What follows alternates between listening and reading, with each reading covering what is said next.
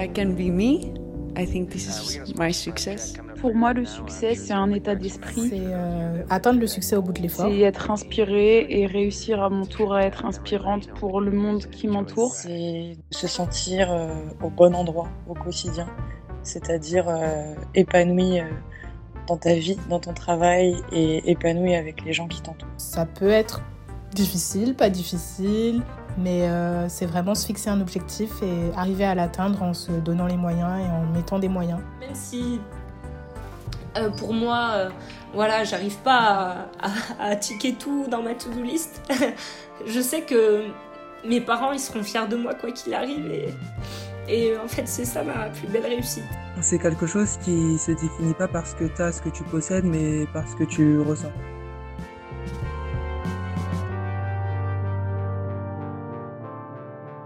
Bienvenue sur On Papers, le podcast qui fait parler les handballeuses sur le sport de haut niveau, sur ses parts d'ombre et la réalisation de soi, sur l'amour pour ce que l'on fait et la santé mentale aussi. Mon but Déconstruire l'idée d'une définition unique de la réussite, linéaire et sans droit aux essais-erreurs, afin que l'on ose le courage de vivre des carrières sur mesure, intentionnelles et dingues, tout en se rappelant qu'être athlète, ce n'est pas être un super-héros.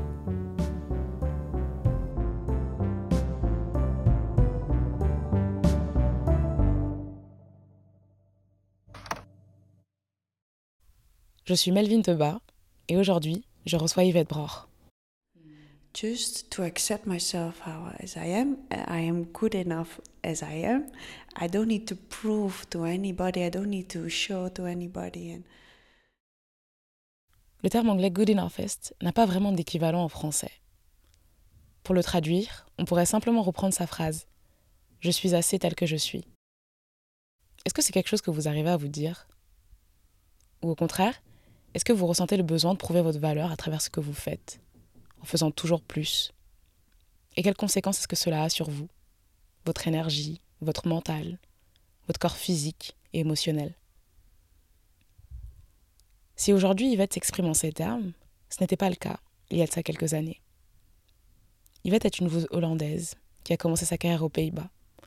Elle a évolué un an en Espagne, opté pour une année de césure à 20 ans, puis elle a repris le jeu et évolue à Metz Handball pendant 4 ans, avant que le G1 européen, Gior, ne la contacte en 2015.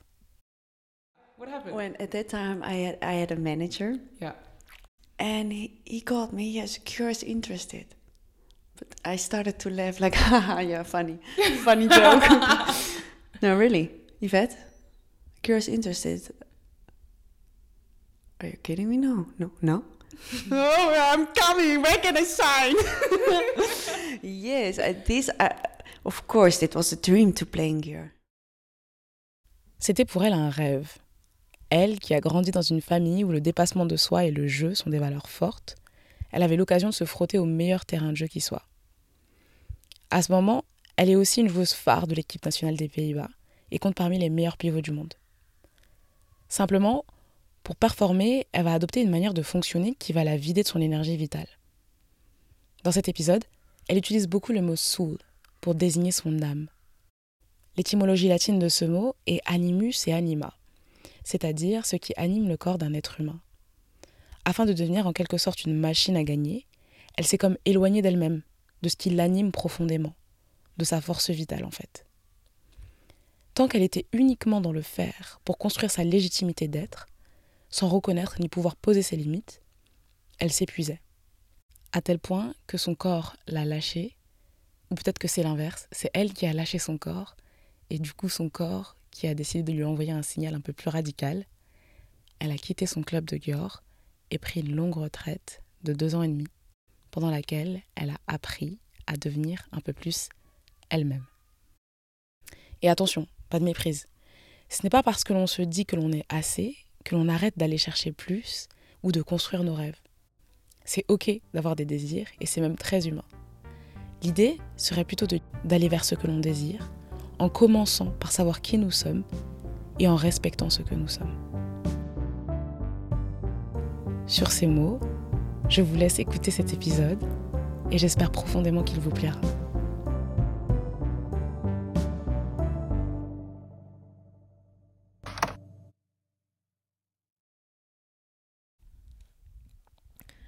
Pour commencer cet épisode, Yvette, on va parler, on va revenir sur la première fois où tu as remporté la Ligue des Champions avec ton club de Gure. Parce que ce que je trouve vachement intéressant, c'est que cette victoire, elle s'est beaucoup construite sur, sur la base d'un échec.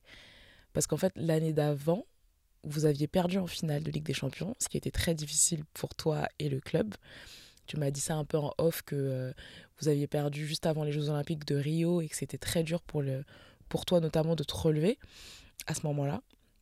Mais que finalement, ça vous avait permis à toi et à toute l'équipe de repartir et de gagner la Ligue des Champions euh, l'année d'après. Euh, et on verra en fait au fur et à mesure de cet épisode que ce qui vous a permis à un moment donné de devenir une meilleure version de vous-même pour gagner grâce aux enseignements tirés d'un échec, a fini peut-être toi par te coûter parce que tu as développé une manière d'être peut-être un peu plus machine, un peu plus robot. Euh, et euh, bref, je pense que ça va être super intéressant de, revenir dessus dans l'épisode. Mais du coup, pour commencer, est-ce que tu peux nous raconter comment c'était de gagner la Ligue des Champions et, euh, surtout quel travail titanesque en fait ça a dû être pour, euh, pour la remporter. Oui, bien sûr. Tu es aux anges, c'est incroyable. Je me souviens que je pleurais, je criais, et c'était aussi comme un soulagement, parce que c'était, parce que c'est comme tu dis, tu travailles si dur pour l'avoir, et tu mets tellement d'efforts. Et en particulier, après l'année où on a perdu, je me suis dit, ok, ce n'était pas assez bien, donc il faut faire plus. Et c'était aussi l'année où je suis devenue plus extrême. Je regardais tous mes matchs, toutes mes vidéos. Et je connaissais tout.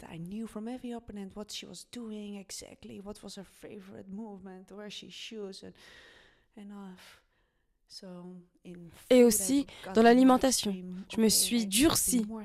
Ok, je dois être plus saine, plus ci, plus cela. Ouais. Et quand tu obtiens ta récompense et que tu gagnes ta médaille, bien sûr tu... ouais, c'est ça. Ouais. Et, euh, et c'est peut-être aussi ce que tu me disais en off, le côté euh, pratique délibérée, c'est-à-dire qu'à chaque fois que tu allais à l'entraînement, tu me disais que tu savais exactement euh, ce pourquoi tu y allais, euh, euh, avec un, objectif hyper précis. Donc, c'est des choses qui t'ont été super utiles, mais qui en même temps ont rendu l'entraînement peut-être un peu plus extrême, comme tu disais, que tu que tu commençais vraiment là à être hyper précis sur ce que tu manges, ce que tu bois, quand tu dors, combien d'heures tu dors, etc. Enfin, ça a commencé à devenir bah, en fait une vraie discipline qui en fait est une discipline de haut niveau mais qui pour toi a été poussée à un extrême où en fait peut-être tu as enlevé euh, toute la partie plaisir, toute la partie fun en fait de tout ça. So you start cutting. Oui. Yes. Donc yes. tu commences à te priver. yes. I got yeah. Oui. Je dormais 10 heures par nuit, car j'avais besoin de nuits de 10 heures. En fait, tu t'enfermes dans des croyances parfois que c'est ce qu'il y a de mieux pour toi. Je ne me questionnais même pas si c'est bon pour moi. Si on me dit que des nuits de 10 heures sont bonnes, alors ok, je vais dormir. Pareil avec la nourriture. Non, parce que parfois, des frites peuvent te faire du bien et aussi te donner de l'énergie. Ok, c'est une forme différente d'énergie, mais à ce moment-là, je ne voyais que ce qui était bon pour le corps. J'étais seulement dans le faire et pas dans l'être. Et à partir de quand justement est-ce que tu as ressenti que tu étais pas suffisamment dans ton être et beaucoup trop dans le faire. Et, et, et à partir de. Et, et quand est-ce que ça a eu des, des vraies conséquences en fait euh, sur toi et ta pratique? Um, Je sentais déjà, après avoir remporté le premier titre de Ligue des Champions, j'étais tellement aux anges. Et je me souviens que, après un moment, je suis retournée au club, toujours avec cette bonne sensation, et au premier entraînement, Ok les filles, tout le monde reprend uh, tout de zéro. Oui, nous avons gagné la Ligue des Champions. Uh, Bravo.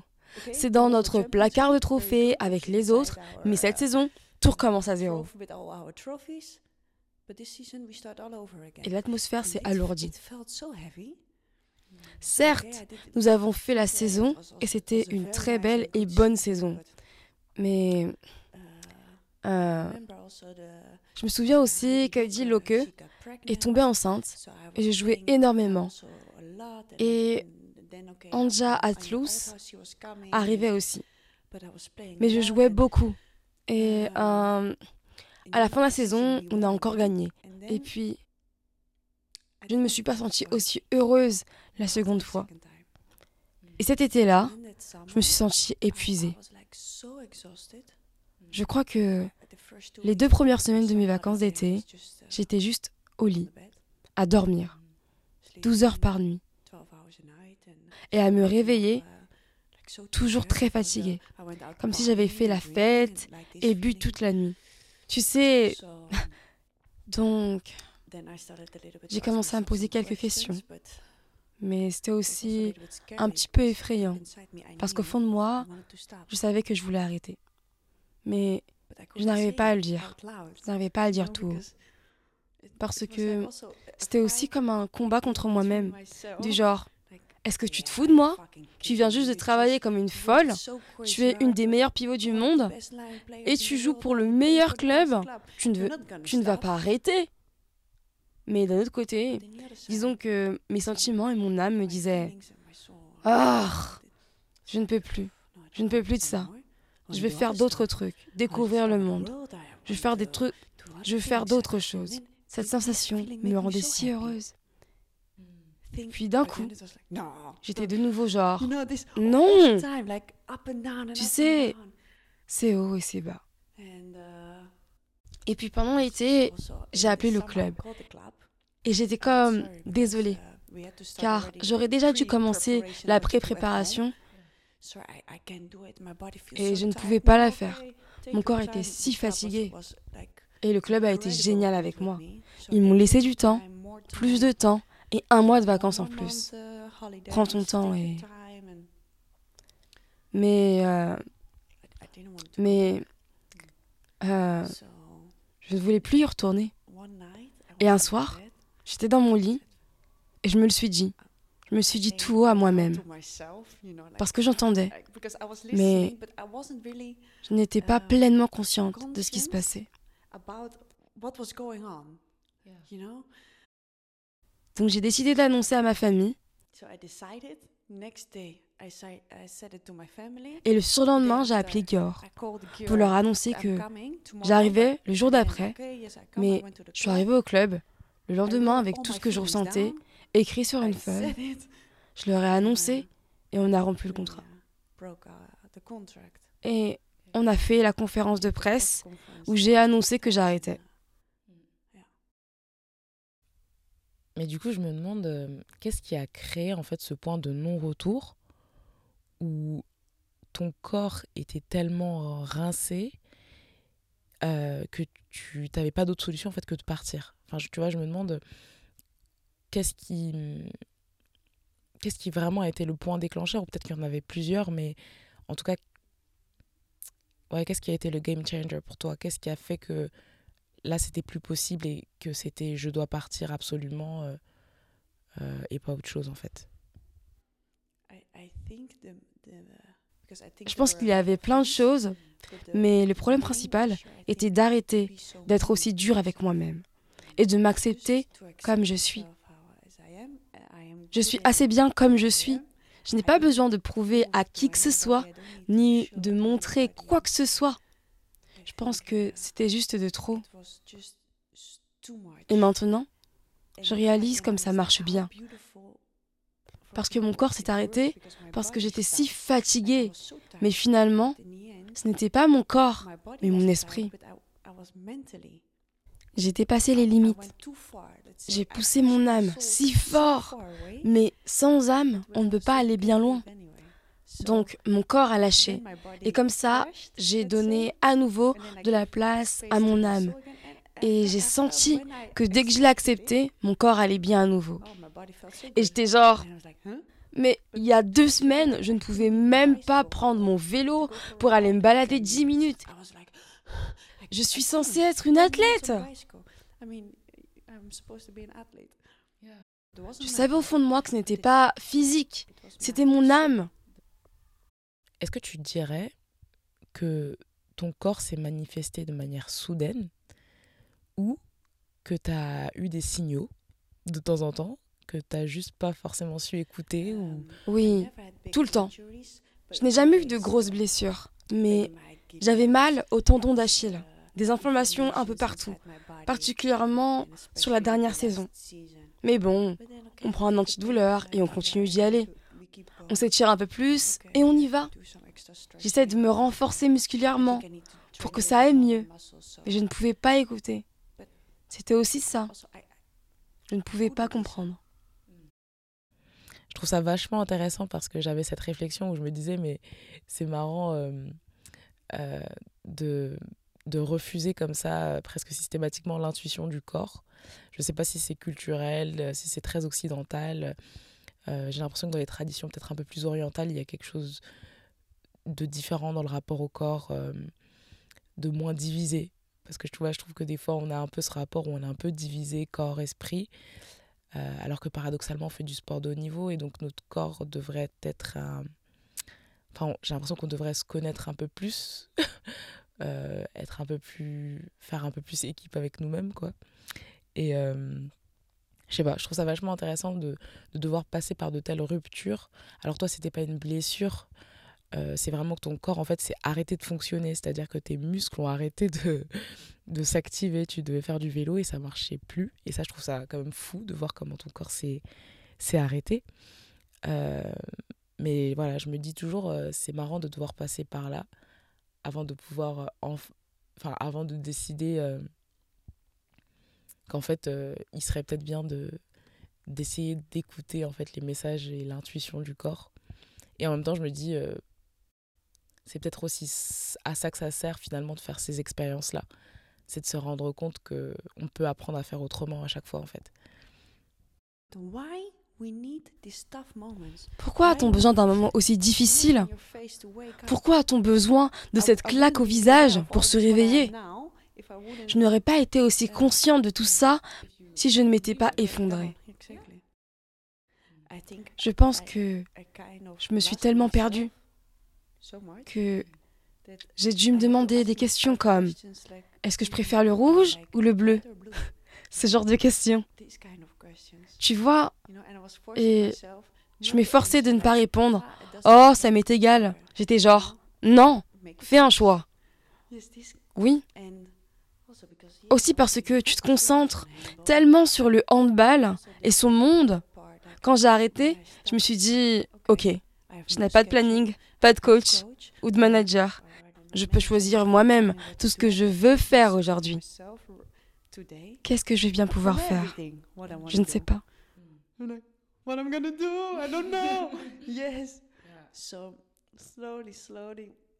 Personnellement, ça fait vraiment écho euh, quand tu dis que avais, tu t'étais tellement perdu que tu avais besoin de te reposer des questions de base. Euh, alors moi, euh, par exemple, c'était pas forcément le rouge ou le bleu, mais c'était plus euh, des choses comme euh, qui suis-je? Oui, oui. Et à chaque fois, pourquoi je veux ça? Pourquoi j'aime ça? Parce que je l'aime Ou parce que quelqu'un d'autre l'aime. Et c'est pour ça que je veux le faire? Ou est-ce que je fais ça pour moi? Parce que j'aime profondément le faire. Et parfois, les réponses que tu obtiens de toi-même ne te plaisent pas. Mais ok,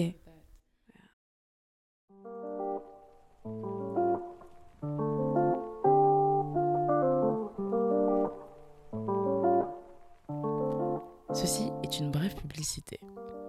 Connaissez-vous la marque de culottes menstruelles Penties C'est une marque éco-responsable qui a été créée en 2017. Elle est brésilienne et elle s'intéresse au confort des femmes.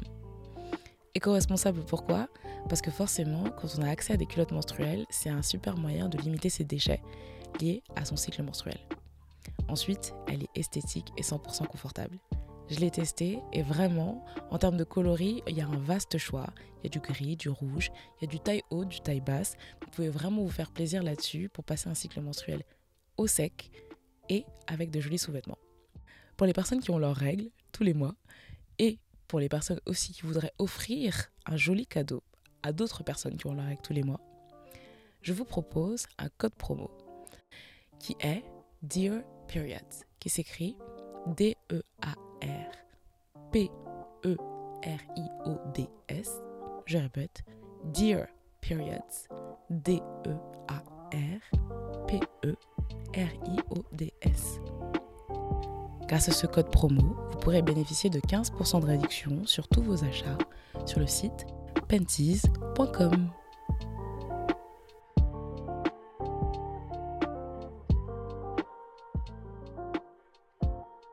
une fois que tu t'es sondé un peu comme ça à l'intérieur de toi, que tu t'es demandé ce que tu aimes, ce que tu... euh, enfin voilà, que tu t'es posé toutes ces questions-là, que tu t'es peut-être réaligné un peu plus avec toi, je me demandais à quel moment est-ce que tu t'es dit, bah en fait, j'ai envie de reprendre le handball. C'est-à-dire que là, j'ai fait une retraite de deux ans et demi, ça fait deux ans presque que je ne joue plus. Et, et quand est-ce que tu t'es dit que tu voulais reprendre en fait? Et pour quelle raison peut-être aussi? J'étais en randonnée avec mon copain et on montait le mont Olympe en Grèce. Et j'ai toujours l'esprit de compétition avec lui. Quand on fait de la randonnée ou du sport, j'essaye de m'amuser, de tout. Et puis il m'a frontalement demandé Hé hey, Yvette, tu as 30 ans maintenant. Euh, je vois ce feu en toi. Je vois que tu aimes le jeu. Est-ce que tu es certaine que le handball s'est terminé? Parce que sinon, c'est le moment. Si tu veux reprendre, mais si tu attends, on va dire que tu es trop vieille pour reprendre.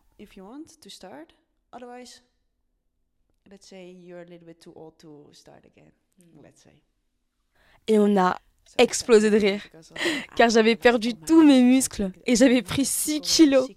Donc, non mec.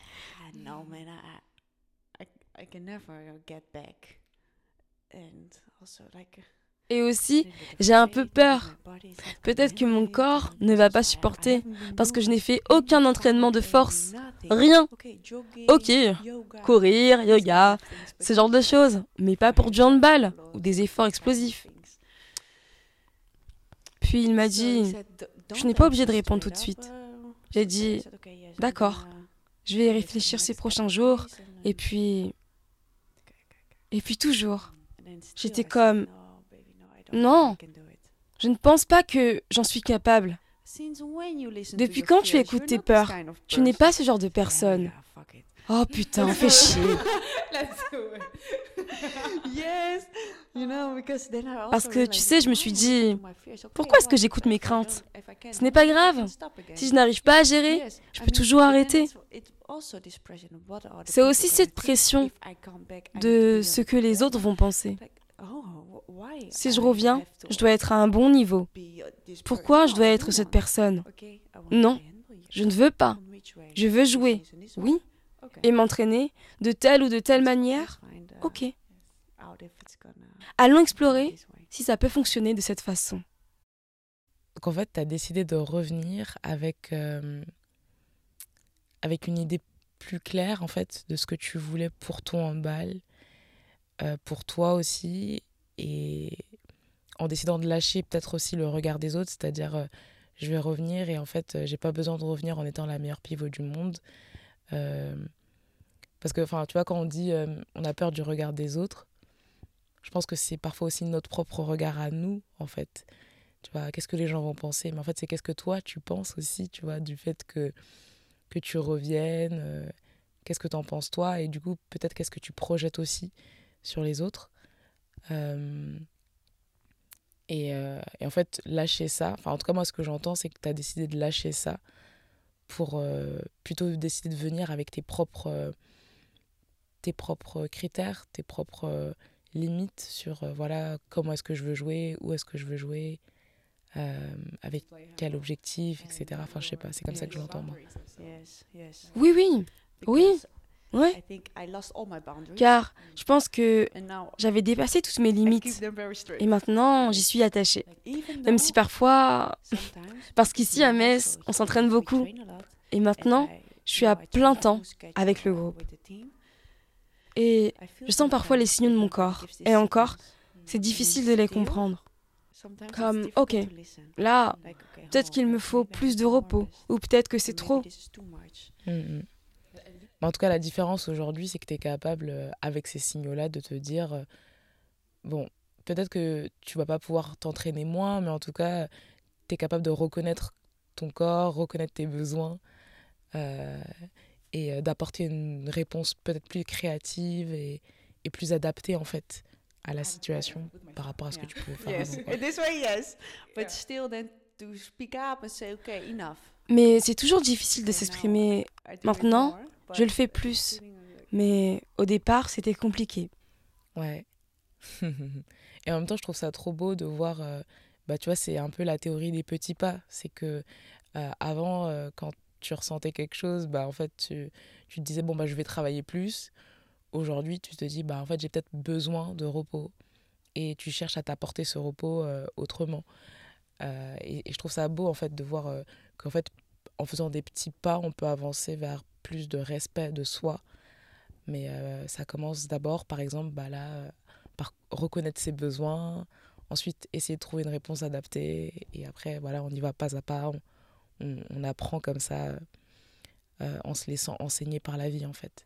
I think the whole- the Je pense whole que toute la vie be va a être une grande expérience experience et de l'apprentissage.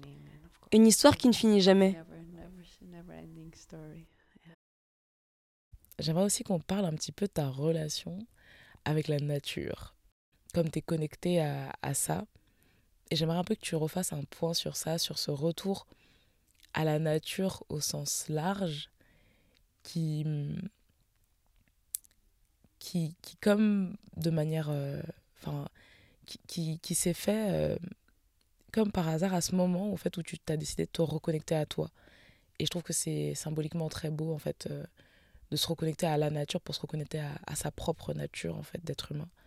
Donc euh, voilà, est-ce que tu peux nous parler un petit peu de ta relation comme ça avec, euh, on va dire, le vivant au sens large?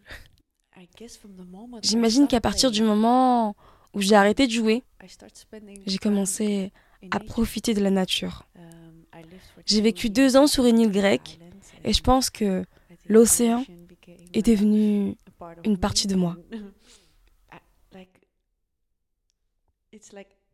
C'est comme si la nature m'acceptait, comme je suis. Donc uh, c'est... Je me sens très libre. Je pense que c'est pour ça que j'aime tellement être dehors. Yeah. Ouais. When, uh, when we are free, I like Et quand on a du temps libre, j'aime me balader. Dans la forêt. Ou sinon, On cherche des bons spots dans la nature. Je pense que c'est mon moyen de m'évader. C'est comme ça que ça a commencé. Et maintenant, j'aime profondément ça.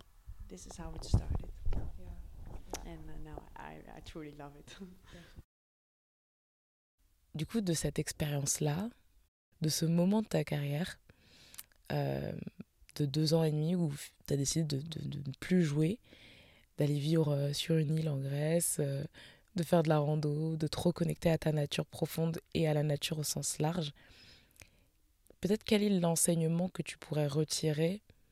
Ou en tout cas qu'est-ce que tu as hum, quelle est ouais peut-être quelle est l'idée que tu retiens que tu voudrais partager comme message, tu vois, si tu devais partager un message à partir de, de cette expérience vécue-là, quel serait ce message en fait En fait, c'est comme si je vivais en permanence dans le futur. Je ne vivais pas dans le moment présent. Donc. Je pense, enfin, je ne sais pas si c'est vraiment ça, mais bien sûr, tu as des objectifs. Mais je pense que maintenant est le plus important. Car c'est toujours différent, nouveau. Pareil. uh, Et pas juste d'être là-bas. Le Final Four, le Final Four, le final. Four. Et je uh, pense que j'ai loupé. J'ai loupé pas mal de moments en eux-mêmes.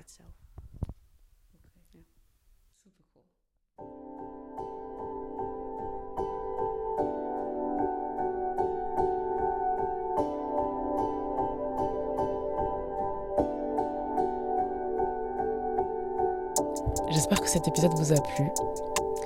Euh, déjà, je voulais faire un, gros bisou et un gros gros merci à Syrah qui a scripté euh, l'épisode en fait, parce que à la base notre conversation avec Yvette était en anglais et elle l'a traduit et scripté. Euh, et je voulais du coup aussi remercier ma petite sœur qui a interprété la voix française d'Yvette. J'espère que ça a été ok pour vous à l'écoute et aussi au niveau du montage. Faites-moi vos retours.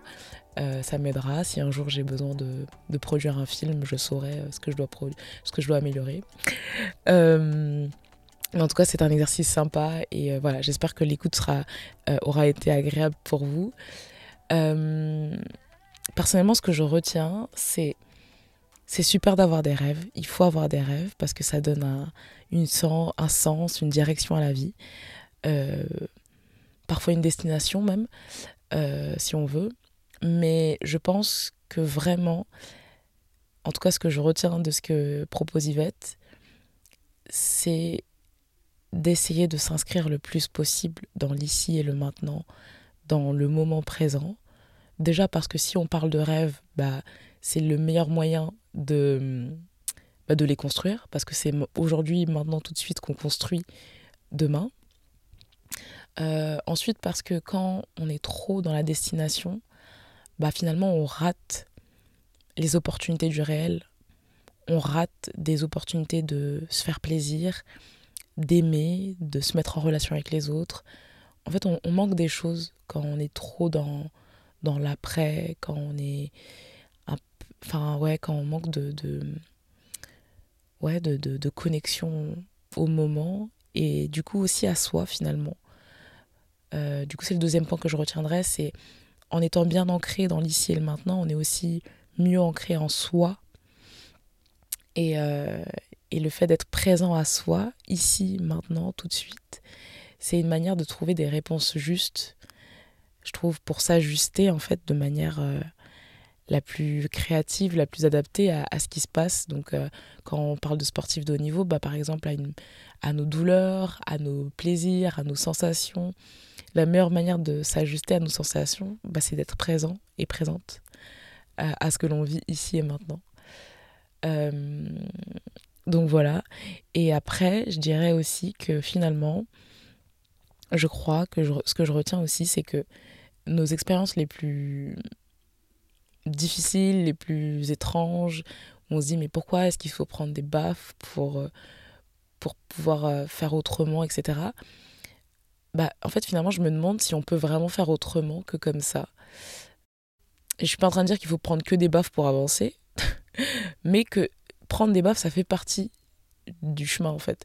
Ou en tout cas, euh, le fait qu'il y ait des, des embûches, qu'il y ait des, des, des complications, de l'adversité, c'est normal. Et, euh, et ça aide à, à, gagner en expérience, en sagesse même, j'ai envie de dire. Euh, et en, en connaissance de soi, je trouve. Et finalement, ça enrichit vraiment les parcours. Voilà, n'hésitez pas à me faire votre retour sur euh, ce que vous avez pensé de cet épisode, euh, ce que vous en avez appris, s'il y a eu des échos chez vous. Euh, vous pouvez me faire vos retours sur Instagram à @handpapers ou par mail à handpaperspodcast@gmail.com. Et je voulais aussi vous dire que c'est le dernier épisode qui paraîtra sur le podcast. Je ferai peut-être un épilogue pour annoncer la fin euh, définitive. Mais en tout cas, euh, je pense que ce sera le dernier parce que je vais passer sur de nouvelles aventures. Mais euh, c'était un vrai plaisir d'être l'hôte de ce podcast, de recevoir ces invités. La vérité, c'est que j'en ai reçu aussi beaucoup d'autres, mais j'ai pas eu le courage de monter les épisodes.